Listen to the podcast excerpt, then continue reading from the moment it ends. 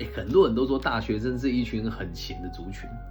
我在录制这一节的时候呢，是在台湾时间二月五号啊，这个二零二四年的二月五号的晚上八点半。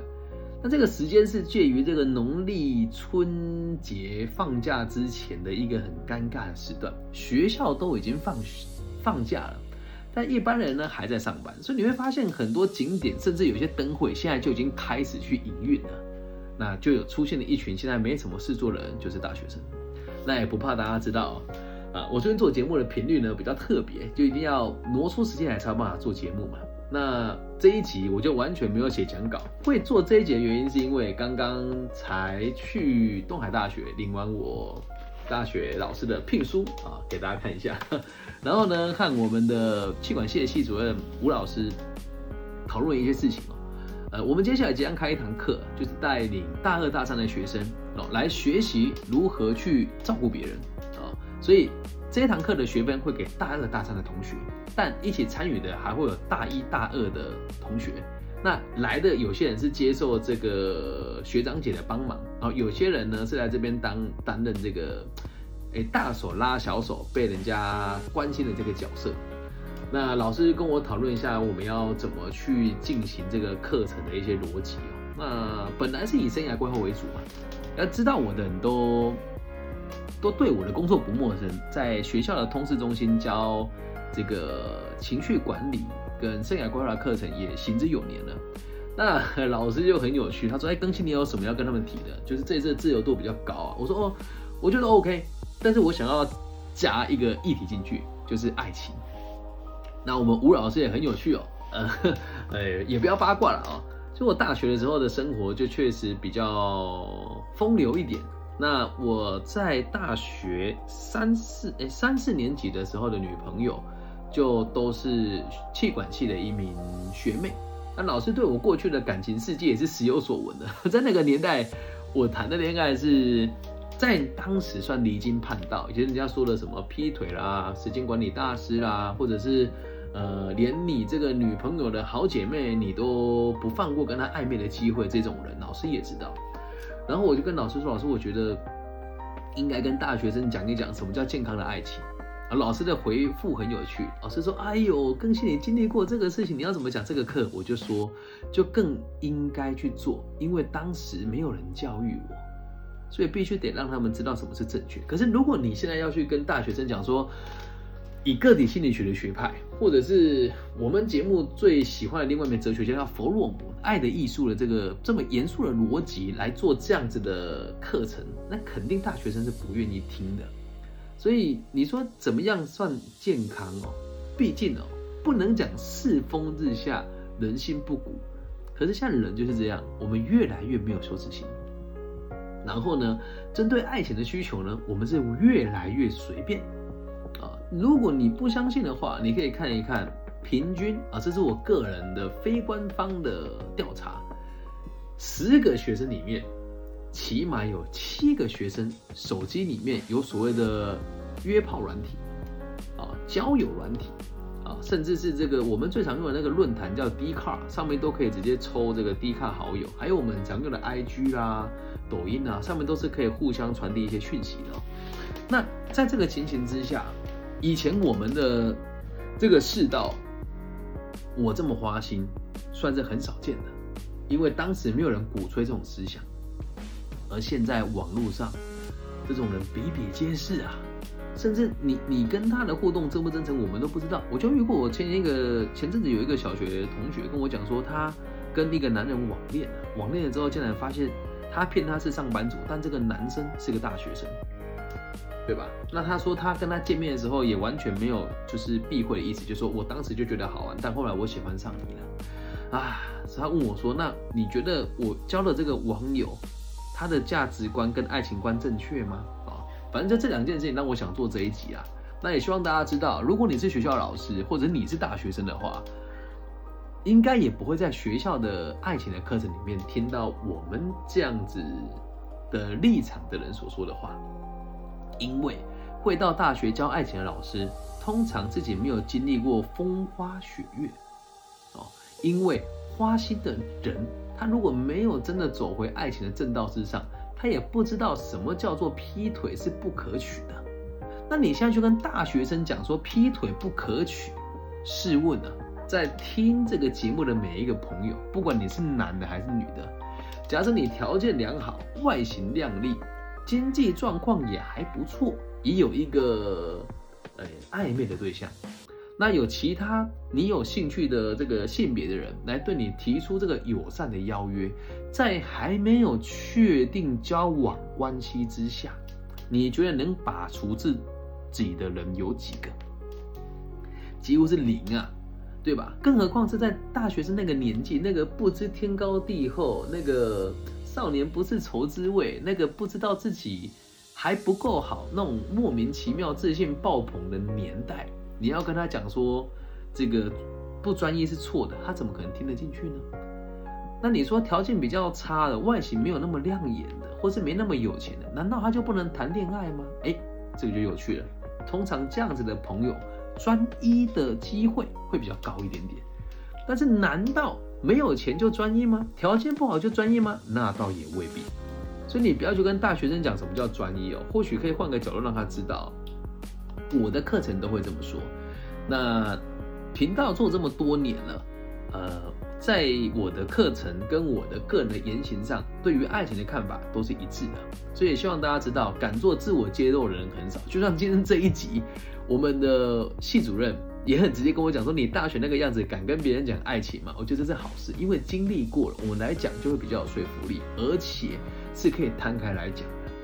那至于我最近的感情状况，我就不特别提了，因为年纪越大，想法越不一样啊。所以最近的感情状况，等几年之后拿出来讲，也会让大家知道我们对爱情的看法和其他人是不一样。好，回到大学生该有的认知哦，你应该要让每一个大学生知道，他所来往的对象，基本上就是一面镜子。你是什么样子的人，就会吸引到什么样子的对象。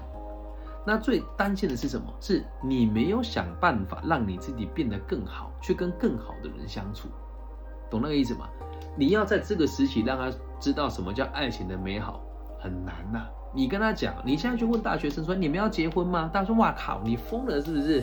哎，如果怀孕你会生下来吗？大家觉得当然是拿掉啊。但这个理论上对还不对？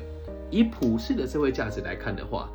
堕胎是不对的，你已经是成年人了。但在大学生的生活里面，我没有办法，我就是大学生啊，我负担不起啊，难不成我生下来然后丢给别人养吗？这也不对啊。所以他们是一个非常特别的族群，已经成熟了，但还没有办法为自己负责任。那在校园里面教育他们的老师，更不会把他当做成年人看，还是都是规范他，或是纵容他。因为毕竟大家都知道，现在学生招生很困难。真的招不到学生的状况之下，大家大家就更讨好学生，所以引导的方向可以是第一点，你是一面镜子，你和你往来的人的对象的水平就跟你是一模一样的，所以让自己进步嘛，你总不能大学四年都跟一个不上进的男朋友在一起啊，你条件如果变好了，自然会有更好的来接近你啊，而不是谈了恋爱之后两个一起沉沦下去，这是错误的，所以你要让对让学生们知道。你相处的对象是一面镜子。他说啊，老师，你这不是教人家成为现在的这个呃负心汉吗？跟陈世美吗？说如果我条件更好，就有条件更好的来跟我相处。那我现在的对象如果不进步的话，是不是我就应该甩掉他呢？你怎么那么没有信心呢？之所以说是一面镜子，就是因为你进步了，他应该也会跟着进步。不然讲难听一点啊。呃，假设啦，你们还没毕业之前，两个人都是一样，就是同一个科系的。毕业之后，你的收入一个月十五万，他一个月收入三万块，你愿意跟他在一起吗？很难吧。所以第一点是要让他知道，我们像是一面镜子，所以你要把握机会，和每一个跟你相近的人互动，还有学习，这一点相当重要。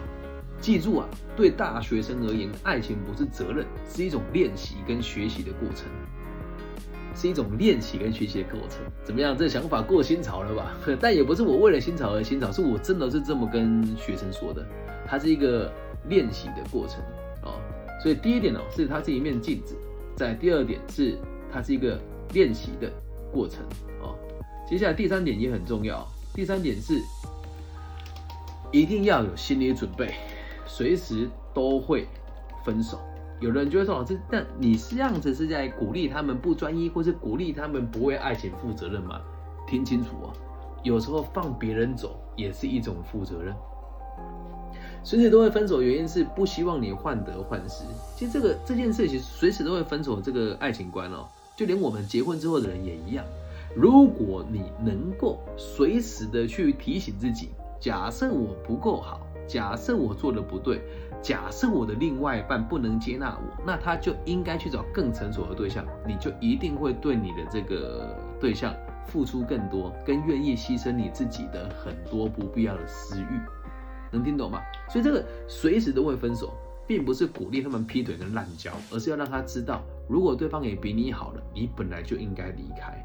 那以上三点讲完了之后，这些孩子在谈恋爱才会往正面的方向前进嘛，对吧？啊，之前就有人问我啦，老师，我听你的课觉得很有道理啊，但我就是被一个姐姐包养啊，我跟她条件差那么多，哎，你怎么说是一面镜子呢？哎，孩子。我没有觉得爱情是一桩买卖。那这一面镜子的条件，指的并不是只有物质的条件，还有心理上的那些所谓的不健康的，或者是出乎原本民俗这个期待的样貌的一群人。啊，你说，老师，我被他包养，你也觉得是练习的过程吗？是啊，我从来没有看过包包养的可以变成长期饭票的。长期饭票通常都有一张东西叫结婚证书嘛。接下来第三点，随时都会分手。我就说啊，你现在还年轻，那个姐姐五十几岁，你现在二十几岁，那等到你三十五六岁的时候，被他每天使用，你已经没有以前的体力跟呃，对他没有新鲜感，你觉得会继续下去吗？如果你跟他分开，无法谋生，你没有做好分手的准备，你可能会生气一刀捅死他，并他一个月给你七八万块嘛。他说也对啊，所以以上这三点是最基本的基础练习，对象像是一面镜子。我们谈恋爱都只是为了练习，哦，都只是一个过程而已。第三点是要随时都准备好会分手，这样子你才会更理性的来看待爱情，能够理解吧？基础的认知就是这三种了啊。但是，呃，我的角度讲爱情，你就不能不讲到其他的生活不呃生活经验或是其他的生活要素，因为从我们的学派出发，个体心理学的角度来看。人生只有三个问题：工作、交友跟爱情。而爱情被摆在最后面的原因，并不是因为它不重要，是因为它是人生最终的目标。所以，当你在跟孩子讨论爱的时候，不要像有一些老师哦会讲说什么：，呃，如果你爱一个人，就要让他知道哦；，如果你跟一个人在一起被伤害了，要懂得保护你自己。你讲再多都没用啊！如果今天有一个人会。以爱为他的人生的出发点，就代表他没有什么朋友，也就代表他的工作没有什么重心。那特别是大学生，你跟他讲工作，他怎么可能会听？讲一句更难听的，如果你真的是对未来的这个工作有信仰，或者是有这个抱负的人，除了医学。除了这个光电业相关和跟某一些需要专业学历的这个学科之外，其他人读大学都只是为了逃避就业而已啊。所以间接点来讲的话，如果时间够，我前面爱情的论述讲完了，会告诉他们，你要知道，现在的你谈恋爱都不长久的原因，是因为你连你以后要什么你都不是很理解。那如果你很有钱，或者你的伴侣很有钱的话，那恭喜你。他如果够傻，你又够痴情，你们可能会结婚。但是如果没有谋生的能力，我们谈的恋爱都将变成是玩笑，懂吗？我还记得五年前在修明跟他讲这个内容的时候，有一个女生已经结婚了，然后呢，她还没有生小孩，年纪大二哦，那实际年龄也哎，实际的年龄也大概二十岁左右。他跟我说我不认同啊，我跟我老公结婚就是我知道他有钱，我也知道他爱我，而且他很宅。我说那你讲这个东西，你说我像我这样子的人，我也没有工作，人家也是会爱我啊，你凭什么说工作会决定一切呢？然后五年过去了，那一天他粉丝专业私讯我，他说我后来听了你一集，我觉得你讲很有道理。其实说真的，我和他的关系就不是爱情，是工作。说对。你想清楚了，最怕的就是我们让这些呃为了生存而谈恋爱的人误以为这个是爱情。我就说，那你听完的感觉是什么？我说你想离婚吗？他说没有。我就更理解我自己是透过跟他结婚来达到生存的目的。我其实没有那么爱他，这样子就足够啦。能够理解吧？所以在讨论爱情的课程呢，绝绝对不要绕在那个爱情上面打转，很表浅，用不到。所以你要让孩子能够一路听你论述，到他愿意为自己人生负责，你对他讲的这个爱情观才会是讲正确的，有点沉重啊，才会是比较有力道的，能够理解吧？所以不要去奢望大学生专一，别傻；不要去奢望大学生这个不劈腿，别傻。正所谓人不。轻狂枉少年，人不风流枉大学。以上就是这一集全部的内容了，希望大家喜欢。大学生的爱情观念如何建立？这一集听一听，带给你不同的想法。感谢大家收听，如果你也喜欢我的节目，记得帮我分享、按赞加订阅哦。